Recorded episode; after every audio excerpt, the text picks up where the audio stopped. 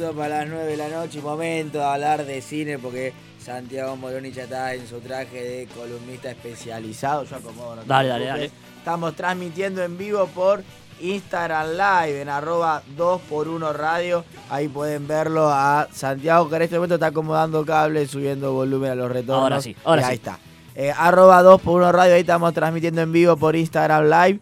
Eh, esta columna que van a escuchar ahora de cine. Anticipamos un poquito, se reestrena El Resplandor. Correcto. Y de eso vamos a hablar. Hoy en los cines argentinos se reestrena El Resplandor, película estrenada en 1980, que lo están haciendo eh, porque dentro de algunos días, el 7 de noviembre en nuestro país, se va a estrenar la segunda parte, la continuación que hizo eh, el querido Stephen King de esta historia, porque recordemos que El Resplandor es una adaptación, en realidad es una película basada en eh, un libro de Stephen King del mismo título. Bueno, el 7 de noviembre se va a estar estrenando Doctor Sueño, la segunda parte, la que cuenta la historia de Danny, el hijo de Jack Nicholson en eh, esta película, eh, que cuatro décadas después, y acá viene la pregunta. Se hace 39 años que se estrenó Sí, El Resplandor. ¿por qué no esperaron ¿Por qué no esperaban el año que viene? Sí, tal cual. ¿Por qué no esperaron? Era nada que tenía que esperar. ¿En qué mes estamos? Sí, ya está. Había que esperar Dos meses. Dos meses, dejate de joder, boludo. No era tanto. Bueno, pero cuatro décadas después va a retomar la historia de Danny, eh, el hijo, ¿no? Que va a estar interpretado por Edward McGregor. Eh, ¿Cuál es Edward McGregor? ¿Cómo cuál es Edward McGregor? El de Gran Pez, Una- el de... Ah, es una referencia que sí, eh, Obi-Wan en las películas de Star Wars eh, 1, 2 y 3. Uf, crack. Crack. Sí, es buenísimo este. Bueno, Sí, sí. este va a estar... eh, que hace poco estuvo acá en Argentina. Sí, sí, me acuerdo. Bueno, Sí, eh, va a estar- caminando por Recoleta. Claro, va a estar haciendo de, de Dani. Eh, está dirigida por Mike eh, Flanagan, que es el mismo de La Maldición de Hill House, o sea que se espera algo bueno. ¿Va Ah, a estar a la bien. altura del Resplandor? No lo creo, no lo creo. ¿Quién dirigió el- la original de Resplandor? Kubrick. Stanley Kubrick. Ajá. No, estamos hablando de un No, la astro. vara altísima. Claro, a ver. Kubrick y Jack Nicholson. Jack Nicholson, Kubrick, guion de Kubrick, basado en una historia de Stephen y King. el nene. Sí. Yo te digo que es el mismo de sexto sentido, pasa. Eh, Sí. no, no, no. No, ahora vamos a hablar sabemos que el de Sí. sexto sentido ahora Sí. películas Ahora habla- vamos a hablar. Si este, no- este después, no, no sé, tuvo algo, creo que alguna que otra eh, pruebita más televisiva, pero después como que no desapareció de, de la faz eh, de la Tierra. No sé a qué se dedicará hoy en día.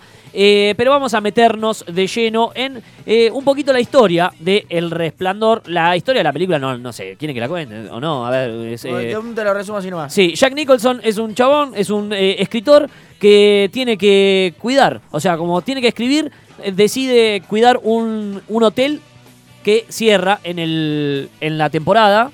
Cierra, entonces él se queda de casero. Se va con su familia. Cuando está por cerrar el contrato, el dueño del hotel le dice, che, eh, tené cuidado porque acá hace un tiempito eh, el anterior cuidador mató a su familia y se suicidó. ¿Te la vas a bancar vos? Sí, no pasa nada, me la banco. Y medio como que ahí te adelantan toda la película porque después eh, Jack Nicholson se va a volver loco y medio como que el hotel también lo va a empezar a poseer Sí. para que eh, termine matando o, o intentar matando a su familia. Eh, cara de loco de Jack Nicholson. Cara de loco, tremenda, tremenda cara de loco. Tiene un- una expresividad en las Sí, cejas sí. eh, Jack Nicholson que... sí, la mirada ya. Que sí, sí, sí. De hecho, se dudaba al principio. Bueno, ahora vamos a meternos, ahora vamos Dale, a meternos. Eh, porque esto arranca algunos años atrás. Dijimos que es de 1980, pero en 1975 Kubrick estrenó Barry Lyndon, una película con la cual se ganó muchísimos premios, ¿no? Y nominaciones, y premios, y, y- y prestigio, que ya lo tenía Kubrick, no necesitaba mucho prestigio, digamos, pero no generaba mucho dinero. Y si bien Warner Bros., que era la productora, la, productora más ligada al señor Kubrick, eh, lo bancaba y como que era una especie de semidios, porque eh, era Kubrick, o sea, lo tenías que bancar a morir. Medio como que le, le- le dice, che, qué lástima que no generaste tanto dinero. ¿Sabés que está generando mucho dinero ahora? ¿Qué? dice Kubrick. El género de terror. ¿Por qué no incursionás en el género de terror? De hecho, unos años atrás ya le había propuesto a Kubrick, Warner, eh, que hiciera El Exorcista. Pero ¿qué pasa? Eh, Kubrick no es un tipo fácil. Y de hecho muchas de las cosas que vamos a hablar en esta columna tienen que ver con la personalidad en Instagram Live nos preguntan, ¿no vas a contar el final? Creo que ya se puede contar el final de Resplandor. 40 años va a cumplir. Se puede contar el final, sí. Sí. Muere congelado. ya. Muere congelado, claro. 40 años tiene la película. Y la familia escapa. Claro. Por eso eh, te permite la continuidad. Pero ahora lo que hay es reestreno y segunda parte, así que... Claro, claro, tranquilo, claro. tranquilo. No, la, la de hoy era una linda experiencia como para poder ir a verla al cine, digamos. Hay, eh, ahora que se viene el Festival de Cine de Mar del Plata, también hay muchas películas que vuelven al cine y vos decís, vale la pena ir a verla. Y algunas sí, ¿entendés? Aunque ya la hayas visto, porque la ves en pantalla, la ves como se pensaron. Claro. Eh, bueno, eh, Warner le había propuesto algunos años antes de hacer El Resplandor eh, que haga El Exorcista. Pero ¿qué pasaba con Kubrick? Kubrick es un tipo que, si la historia mucho no le copaba y no tenía nada para contar, no las agarraba. Entonces dijo, che, está buena El Exorcista, pero no me termina de convencer, no va por ahí. Yo lo que hago no tiene nada que ver. Eh, entonces no la aceptó, la terminó haciendo William Friedkin, obviamente, pero eso la ya... primera del Exorcista estamos hablando. Sí, Buena, es la mejor. Esa es otra historia. Eh, es, la, es la mejor del Exorcista. Sí, sí. Mucho cagazo te da el exorcista. Eh, a pesar de que la veas hoy. Sí, Te- sí. te da No, miedo. buena, buena peli. Pero ¿qué pasa?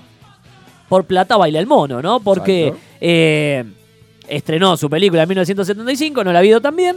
Y para 1977 ya habían pasado dos años.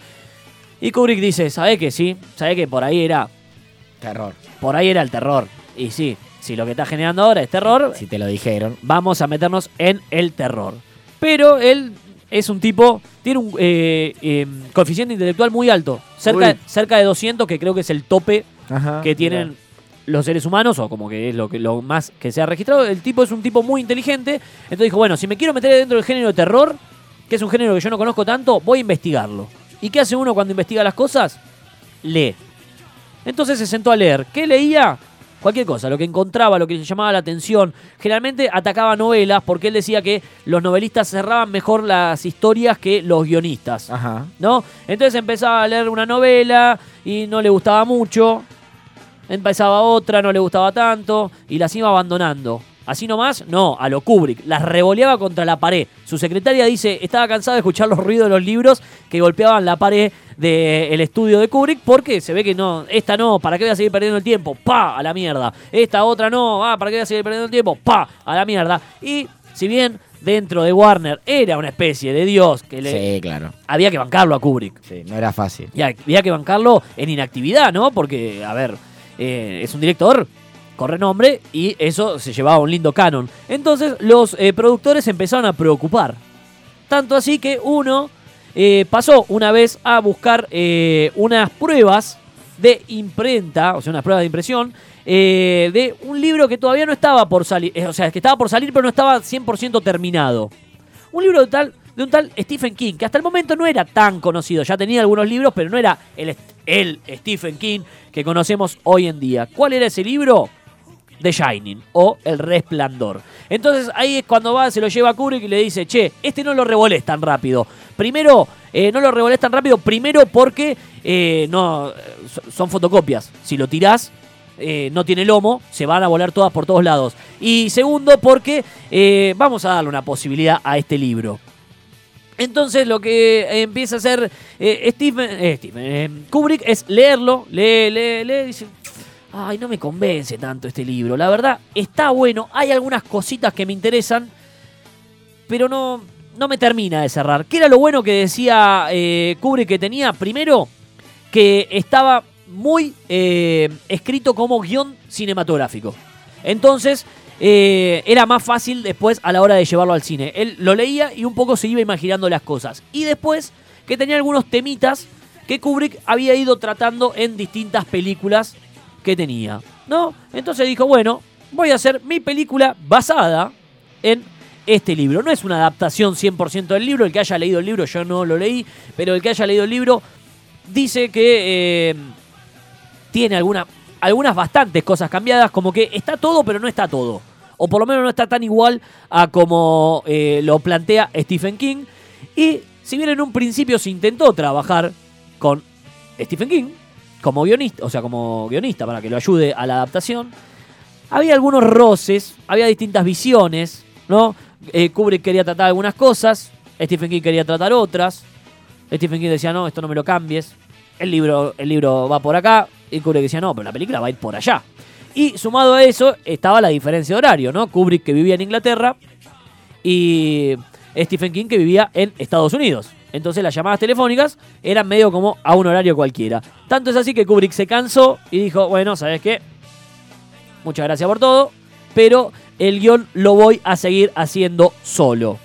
Hasta que se acordó de una novelista también del género de terror con el cual él ya medio como que había trabajado, había intentado hacer alguna de sus novelas. Eh, estamos hablando de Diane Johnson, que se convirtió, se convirtió en la coautora del guion de esta película. Así los dos hicieron su versión de la novela de Stephen King, que obviamente Stephen King que le hinchaba tanto las bolas a Kubrick de eh, eh, vamos por acá, vamos por acá, vamos por acá. Obviamente no le gustó para nada, para nada le gustó. Y cada vez que puede eh, salta a decir, eh, vos Kubrick, a pesar de que hiciste una de las mejores películas de terror, me hiciste mierda un libro.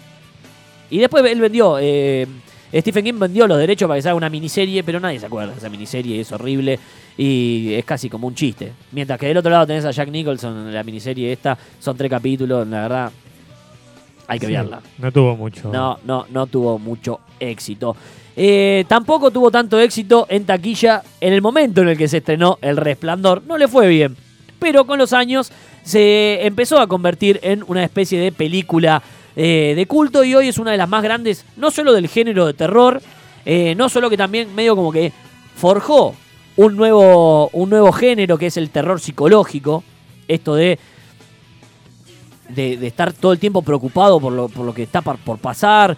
Y eh, la película ya en el primer momento te, te cuenta lo que va a pasar. O sea, en el momento en que cierran la primera entrevista que tienen laboral y, Sí, no, y el, sí. y el dueño dice, che, el anterior se volvió loco y mató a todos, vos ya sabés que Jack Nicholson se va a volver loco y va a intentar matar a todos. Perdón, ¿no? ¿Le dará bronca al director eh, que al principio no, no tuvo tanto éxito y después es como un- algo de culto? Y yo creo que, no sé, a- a- hoy en día sí, yo creo que va a ir mucha gente y yo sí creo que te- si la dejas un ¿Vos vas tiempito... a ir, flaco? Eh, no, porque hay una función a las 10. Ahora, ahora. Ahora a, a las... A las 9 creo que hay una. No, a las 7 y a las 10. Ah, A la- eh, creo, si no me equivoco. sí, sí. Pero digo, pone, capaz que si se da un poquito más, capaz que la gente va y podría ganar mucho más plata de lo que yo como director digo, ¿no te da decís bronca la, por qué no?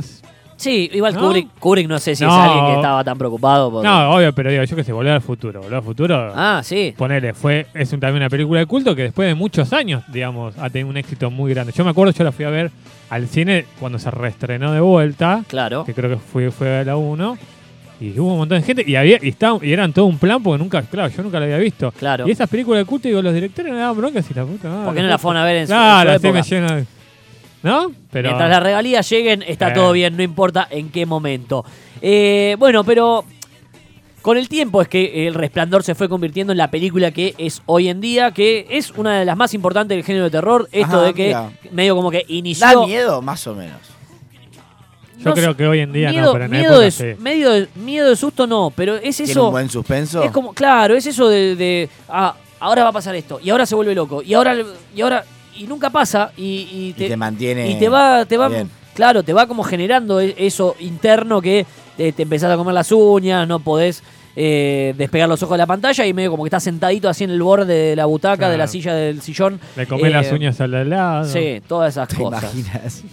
Chupando el dedo. Uy, discúlpeme, señora. Perdón, Sí. pensé que era un dedo mío. Pero no solamente esta película se ha convertido en eh, una de las más importantes del género hoy en día, sino que también tiene muchas anécdotas Ajá. de su rodaje. Ahora, antes de todo esto, ¿cuántos Sí. Morón y Santiago tiene el resplandor? Opa. Para que sepamos la objetividad Sí. con la que A tra- estás no, trabajando. nueve, nueve, nueve. Bien. No, no, es una, es una gran película. Nueve, parece una No, bocha. No, no, pero es- está muy buena de verdad. Está muy buena de verdad. Y ahora que investigué un poco y sé más la historia, Sí. me gusta más. Claro, bien. Me gusta más. Y no la ¿Le encontrás cosas no la fuera de la trama original? Decís, loco, además, esta película, además de mostrarse la psicosis de este asesino que se vuelve loco, o intento de asesino, ah, asesino Sí, sí. se vuelve loco, ¿le encontrás otras cosas de historia cinematográficas que van fuera de línea principal? Vamos a hablar un poquito de teoría Ah, bien. que hay alrededor de la película. En realidad les voy a dar una recomendación sobre el final. Listo, listo, listo. Pero Todo, se, arrancá, se- dice muchísimas cosas alrededor de esta película. Eh, pero lo que, lo que me llamó mucho la atención, la semana pasada hablamos de continuidad en Sí. el cine Sí. y hablamos de que por una cuestión presupuestaria las películas muy rara vez se empiezan a grabar con la primera escena y terminan con la última. Y acá estamos ante una de esas muy rara vez. Porque Kubrick grabó esta película, filmó en realidad porque era fílmico, esta película cronológicamente. O sea, no, no adelantó nunca una escena, nada. Nada. Iba haciendo lo que decía el guion. Sí, primero que, eh, bueno, la historia, había tardado dos años. un, un año y dos ¿En meses. serio? Un año y dos meses tardó. Muy bien. Como si Sí. supiera, boludo. En el medio, Jack Nicholson tuvo algún quilombito de espalda, o algún problemita que se tuvo que retrasar ¿Ya un poco Nicholson tuvo todo. problema de droga? Sí. Sí, Y en, esta, y en esta película dicen que, Ah, sí. que consumía, sí. Sí. Eh, pero bueno, eh, tardó un año y dos meses en hacer esta película, lo que implica que tenía que estar todo armado todo el tiempo. Sí, claro. ¿no? La película, eh, la historia del libro en realidad surge cuando eh, Stephen King se va de vacaciones a un hotel, vuelve a su habitación y encuentra todo desordenado. A Stephen King nadie lo. Alguna vez dijo, che, este está loco, tengamos cuidado, alguna vez investiguémoslo. Una denuncia, tipo. No, no, no sé, por, no, no- desconozco, Pero descon- alguien que- desconozco. alguien- che, nadie, a nadie le llama la atención que este tipo escriba estas cosas. Es No, que no, de- eh, yo creo que desconozco. poner, si vos vas a la casa de Stephen King, lo No, menos que no querés voy ni en hacer entrar, entrar al sótano, no bajar No. ni en Para dos, mí debe pero ser un bueno. tipo re normal en Vos realidad. decís, Sí, tiene una capacidad de claro. literaria. Sí, sí, sí, sí. Y el curro de las películas le vino bárbaro. No, Lo aparte de los clásicos que ha tenido Stephen King. Aparte, eh, todas, sí. todas muy raras, tipo. Bueno, y tenés Estás ahí bien, che. No, no, y, y se siguen, y sigue haciendo el chabón, no es que eh, La que- del- la quedó ahí. Un La saludo a, a Matías que se acaba de subir al Instagram Live. Estamos transmitiendo en vivo en arroba 2.1 radio. Estamos hablando de El Resplandor hoy que ¿Ibas a se decir algo, Flaquito? No, no, no. ¿No? ¿Está todo bien vos? Ah, bueno. Sí, Yo te- eh, me quedo con lo que acabas de decir de que Kubrick fue grabando cronológicamente con lo que decía el guion. sí. Y habla de la capacidad de Kubrick, porque hay muchas cosas que por ahí la respuesta de cómo hacerla es cómo continúa. ¿Me entendés? Sí. Tipo, che, acá hay que, bueno, acá hay, no sé, hay que hacer tal escena que después va a pasar algo importante. Claro. Bueno, pero necesitamos saber cómo va a pasarlo después para hacer bien esto. No. Y acá no está. Es que casualmente lo que él quería era que se note el deterioro de los personajes. Mira. ¿No? Como es una película que. No, pero no a los otros personajes, sino de. Para que se entienda también las cosas, ¿viste? Para ahí eh, el guion es fácil escribirlo, pero puedes pasarlo a, a imagen. No, bueno, ahí te- ya tenés todo un storyboard. O sea, pero hay, hay todo habla, la- habla de la capacidad de Kubrick de hacer todo como viene. hay todo un laburo, hay todo un laburo, digamos, de, de todo eso. Lo que en realidad no hizo fue economizar eh, presupuesto en. Claro. Bueno, Días. en- claro, Horas. en grabamos los exteriores, Claro. porque la película está grabada en exteriores, para lo cual consiguieron un hotel, Ajá. Que no es el mismo hotel donde le pasó esto a Stephen King, sino que hicieron una búsqueda de hoteles. El hotel donde se graba existe. Sí, Mira. no es el, no sé si se llama Overlook, que es el de la, Sí, sí. pero existe y se puede ir turísticamente y todo. Uy, pobre, Eh, lo, lo- le deben romper las pelotas. Pero, Sí, pero, eh, hicieron algunas cosas en exteriores que casualmente es lo que ocurre al principio de la película. Y después ya se mudaron a los interiores. Ajá. Y por ejemplo, la, la escena del laberinto es un interior. El laberinto lo, lo hicieron ellos. eh, pero Muy así, parecido al de Harry Potter. así como tenían el laberinto, tenían que tener los salones. Y así como tenían que tener los salones, tenían que tener la cocina. y Así como tenían que tener la cocina. Y eso estaba todo el tiempo eh, armado.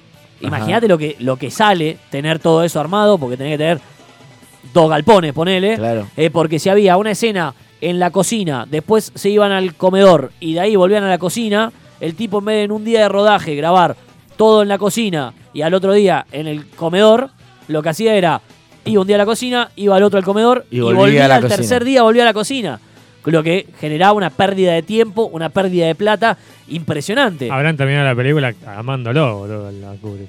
Amándolo. O, o no lo quería, No. o, o no lo quería No. ver más. Ah, lo no. querían matar, la puta. lo querían que matar. Claro, Eh, obvio. Mucha, mucha, pero mucha gente que laburó con Kubrick dijo, sacó lo mejor de mí, pero no laburo ni en pedo de nuevo con este tipo. Como Bilardo. Porque... Claro, ya está, te bueno, exprime. claro, el que vio eh, Whiplash, por ejemplo, es lo que hace el profesor. Claro. De exigir, exigir, exigir, exigir. Y el chabón al final de la película termina siendo el mejor solo de batería de la vida. Sí. Bueno, con Kubrick pasaba lo mismo. Te exigía, te exigía, te exigía, te exigía. No lo aguantaba más, Vos pero te- después te das terminabas dando una actuación espectacular, pero en el, en el medio te consumió la cabeza, ¿no? Sí. Entonces era bastante peligroso. Bueno, el rodaje, como dije, duró 14 meses. Eh, fue rodado cronológicamente. Esto lo obligaba a tener todos los decorados, todo, porque su idea era eso, era que la locura y lo que van sintiendo los personajes se vayan sintiendo de verdad. Entonces, eh, un día estás bien, otro día ah, y vas progresivamente, más el cansancio, más la cantidad excesiva de tomas que te hacía hacer eh, Stanley Kubrick. El mal humor, boludo. Porque te decían, ¿sabes qué? Estuvo buena, hacemos de vuelta, hacemos de vuelta, hacemos de vuelta, hacemos de vuelta, hacemos de vuelta. La escena de la puerta, para que se den una idea, escena donde eh, Jack Nicholson, ya sobre el final, desbordado de locura, agarra el hacha y persigue a su mujer hasta un baño, rompe la puerta y asoma la cabeza con la mítica frase, is Johnny.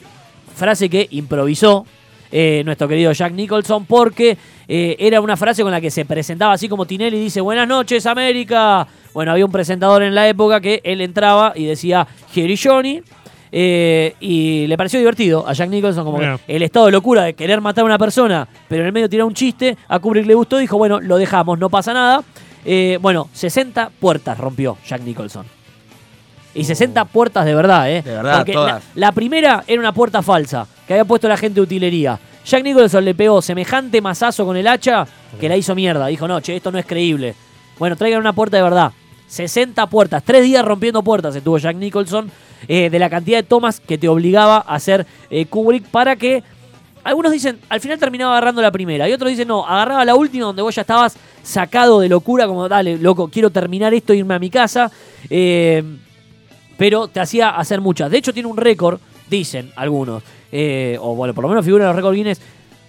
Algunos dicen que no fue tan, tan así, que no, no lo filmaron tantas veces. Y repito lo de fílmico porque hoy con una cámara digital hacemos las tomas que vos quieras.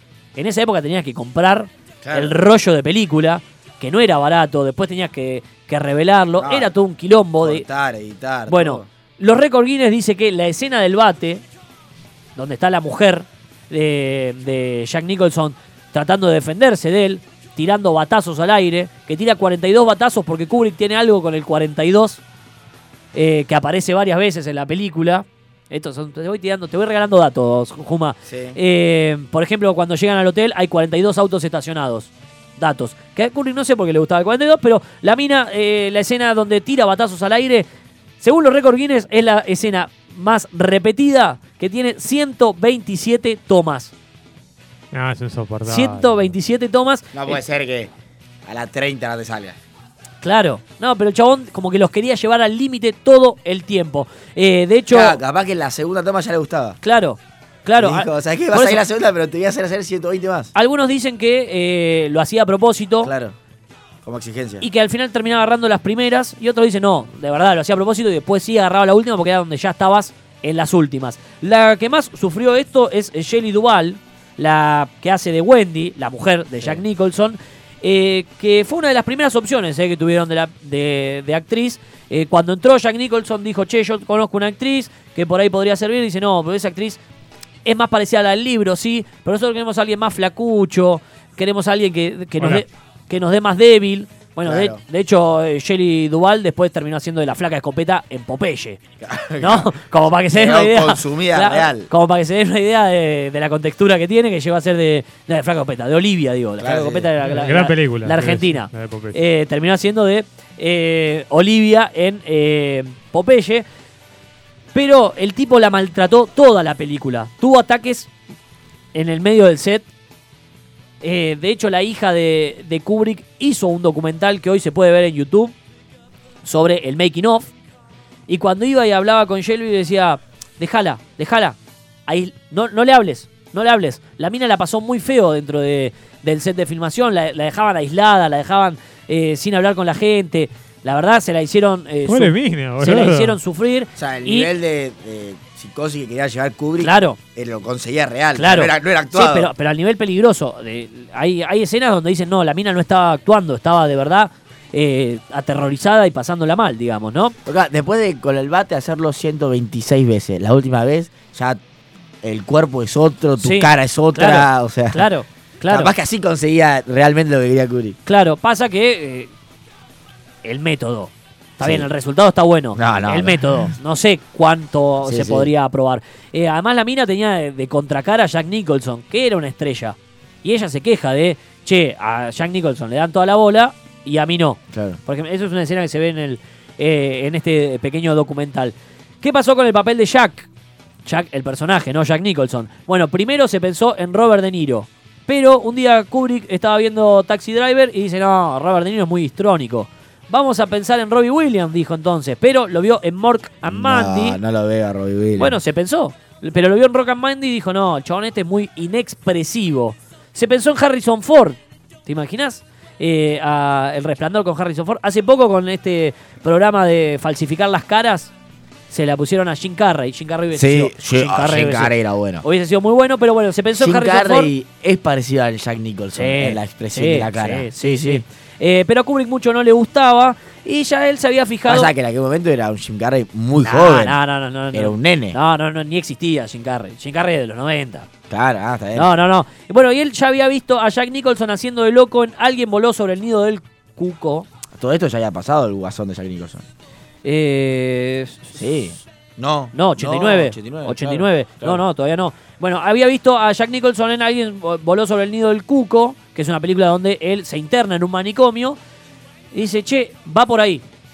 Es Jack Nicholson el que tenemos que... O sea, no es casualidad que él siempre haga película de un loco. Y no, la cara lo ayuda. O sea, Pero el estudio en este caso... Antes de hacer esto se internó en un manicomio, digamos. Claro, claro, claro. Además es medio de método también. Ya era, ya era su Sí. estereotipo. Sí, sí, sí. Bueno, pero de hecho al estudio mucho no le gustaba, porque decía, no, pero nosotros queremos a alguien que se vaya eh, enloqueciendo progresivamente. Y Jack Nicholson ya tiene cara de loco. El tipo te levanta las cejas y tiene cara de loco, no hay con qué darle. Pero bueno, obviamente ganó Kubrick porque la película nos demuestra, nos demuestra esa Sí. versión.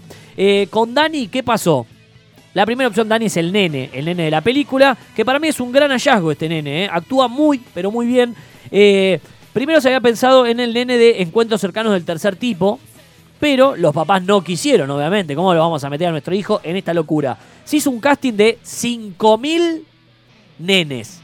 5.000.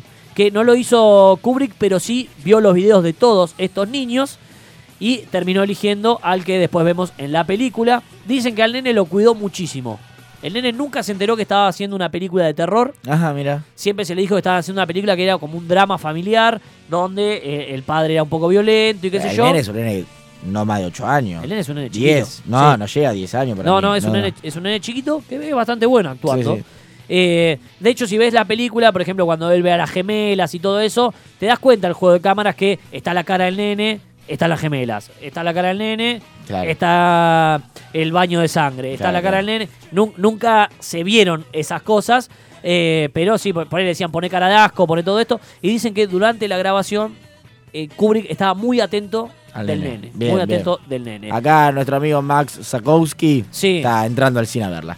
Muy bien, muy bien. Un saludo a Max que. Tapado de laburo está Max. Sí, otro grande del cine. Eh, después, por ejemplo, les tomaba, les tomaba examen. Él les había dicho, tienen, che, tienen que ver El Exorcista, El Bebé de Rosemary, Ah, tienen que ver eh, Los hacían meterse en el terror. películas de terror Claro. y después como que, ¿qué pasó acá? Bueno, ahora vamos... Y, y les tomaba examen a, a los, Y tomaba otras películas como referencia. a, a los actores. Sí. Mirá, Eh, sí, después otra cosita que me llamó mucho la atención y hay que rever la película. La semana que pasada que hablamos de continuidad, lo que hacía Kubrick era a propósito algunos fallos de continuidad. Entonces, te corría las sillas del lugar, Ajá. te cambiaba alguna cosa. ¿Por qué? Porque decía que eso el cerebro lo percibía Claro. Y te generaba una perturbación. Que vos no sabías bien qué era lo que había. Pero había algo que no estaba bien. Pero había algo que en el cerebro, la película vos la podías seguir viendo, pero había una perturbación. Ese nivel maneja Kubrick de, de mensaje, digamos. Un grande. ¿No? Un grande Eh, bien. claro. Sí. Grosso, grosso, grosso. Pasa que, de vuelta, el método Sí, sí. es un poco complicado. Eh, por ejemplo, eh, las escenas de Dani andando en triciclo dicen que la alfombra cambia. Tiene un dibujo de alfombra que va cambiando el dibujo. Y vos por ahí ni te das cuenta, pero hay algo que sí. Otra cosa que pasaba con el guion era que lo iban cambiando todo el tiempo. Tenía un sistema de colores. Entonces vos sabías que si te juntabas a ensayar y vos traías el guion rosa, yo traía el guion rosa, el flaco traía el guion verde, estaba equivocado el flaco, tenía un guion viejo. Jack Nicholson dice que se volvió loco con eso porque eh, le exigía mucho y venía siempre como un pasito atrás, O ¿no? sea, Kubrick volvía loco a sus actores para Sí. que así lo hagan en la película. Sí, digo, o sí, sea, sí. De hecho, esto de los cambios de guion no está muy bien. No, eso. no, no. De hecho, es eh, tanto lo del cambio de guion que eh, una vez estrenada la película, tres días después de estrenada la película, Kubrick, Kubrick dijo, el final no va. Saquémoslo los últimos dos minutos. Y hoy la película que todos conocemos... ¿Ya estrenada? Sí, Hoy la película que- alguien, llegó, a- alguien la llevó a Alguien ver. la llegó a ver, alguien la llegó a ver. Hoy la película que todos conocemos, con el final que todos conocemos, que es Jack Nicholson quedando congelado dentro del laberinto, la familia que se va y eh, un paneo sobre una foto que hay en el hotel donde aparece Jack Nicholson con fecha anterior Sí. a, a la- al, al- el hecho, o sea, o que A ocurra, que a que la ocurra la película. Eh, no era el final. Obviamente hay gente que la vio. Eso, esas cintas desaparecieron, se prendieron fuego. Kubrick dijo, no, nadie más tiene que saber eh, de este final, pero eh, obviamente gente la vio y se fue pasando boca a boca. Dice que la película terminaba con el dueño del hotel yendo a visitar a la familia al hospital después de todo lo que les había pasado y medio como que era cómplice con el hotel, como que él sabía que el hotel estaba un poco poseído. Entonces como que a Kubrick dijo, nada, mejor saquémoslo y que cada uno piense lo que piense, digamos, y ahí le recortó los últimos dos minutos. Así todo, la película también tiene dos cortes. Obviamente son cortes del director, eh, no hay una decisión, porque sí, él, él es el que tomó todas las decisiones, pero hay una que dura 2 horas 24 y hay otra internacional que por ahí es la más vista, que dura 1 hora 55. ¿Cuál es mejor? Otra, ¿Otros cortes después de estrenarse? Sí, hay dos películas. Sí. Una que dura 2 horas 24, donde se desarrolla un poquito más el tema de la locura, qué es lo que lleva a Jack Nicholson, o a Jack Torrance en realidad, que es el, el- el personaje, a eh, toda esta locura, que te desarrolla más su problema con el alcoholismo y lo podés entender un poquito mejor. Y otra que está un poquito más comprimido, no están esas escenas, que dura 1 hora 55, que es la que más se ha visto porque es el corte de distribución internacional. Pero imagínate eh, el nivel. A mí la de 1.55 está bien, digamos. Con eso entendés la película igual. Eh, después fue una película muy revolucionaria también porque es una de las primeras que usa Steadicam, este sistema de eh, mover la cámara sin rieles, pero que se mantenga el plano fijo. Una de las primeras películas fue Rocky, no fue la primera, pero está ahí. Eh, por ejemplo, para cuando suben las escaleras, para que no se noten los saltos, eh, se usó la Steadicam. Y en esta sigue el triciclo todo el tiempo, cuando el, nene va eh, andando en triciclo, que lo sigue muy a ras de piso. Eso no se podía montar en ningún lado. Se hizo con Steadicam y es como una de las primeras películas en hacerlo. Después tiene un uso de la música bastante peculiar, porque eh, Kubrick ponía la música durante el rodaje. Algo que, eh, por ejemplo, se volvió a usar ahora en El Joker, donde eh, en la escena donde está en el baño, por ejemplo, Joaquín Phoenix, que baila, Sí. estaba escuchando realmente la música que después se iba a escuchar en la película. Bien. Bueno, acá Kubrick hacía lo mismo. Mientras el nene andaba en triciclo, le ponía los violines para que ande más rápido, por ejemplo. Decía, esta es la música que se va a usar y para que, para que capten el ambiente eh, de todo esto. Para terminar, voy a recomendar dos cosas. Una que introduje recién, que tiene que ver con el making of. Lo buscan así, making of The Shining. Está subtitulado, está en YouTube, dura menos de media hora. Y son todas grabaciones que hizo la hija de Kubrick, Vivian Kubrick, eh, durante el rodaje de la película. Y van a poder entender y vivir un poquito en carne propia lo que vivieron los actores con este método Muy Kubrick bueno. que los exigió de todos lados. Y después otro que tiene que ver con eso que me preguntabas vos, de, che, ¿hay algo más alrededor de la película? Sí, se han dicho un montón de cosas. Eh, a Kubrick una de las grandes eh, proezas cinematográficas que se le adjudican es haber grabado la llegada del hombre a la luna. Todos los que dicen, no, el hombre no llegó a la luna, lo grabó Kubrick en un estudio. En esta película muchos dicen, bueno, te fue dejando pistas que hablan sobre el no alunizaje del hombre en esta película. En esta película dicen que hay algunas pistas que fue dejando Kubrick eh, para que eh, uno, nos uno se dé cuenta que el hombre nunca llegó a la luna. Otros dicen, no, esta película habla del holocausto, habla de los judíos, habla del nazismo. ¿Dónde se puede ver todo eso y alguna que otra teoría más? En otro documental titulado Room 237, que es una de las habitaciones que usa Kubrick en la película. Eh, un documental que habla de esas teorías que andan pululando, circulando alrededor de El Resplandor, película que se estrenó hace 39 años y hoy se reestrena por lo menos en nuestro país, anticipándonos a lo que será la secuela, la- el segundo libro que hizo para continuar eh, la historia, el señor eh, Stephen King, Doctor Sueño, que se va a estrenar ni más ni menos que en noviembre en nuestro país. Un saludo a Iván Segada que se conectó en Instagram Live en arroba 2x1 radio. Puso me conecté tarde, pero podés volver a escuchar esto en sancloud.com barra 2x1. Eh, apenas minutitos de termine el programa, ya la podés escuchar y si no también en Spotify buscás 2x1 denle un Oscar que es la columna de cine y ahí la podés escuchar. Así que un saludo grande a Iván que se conectó tarde, eh, nos los puso, pero podés revivir Sí, esta sí, columna. Y si no, ahora compartimos el vivo y lo volvés a ver desde claro, el también, celu. también. 21 a 19, esto fue Cine, la voz de Santiago Moroni, música y seguimos.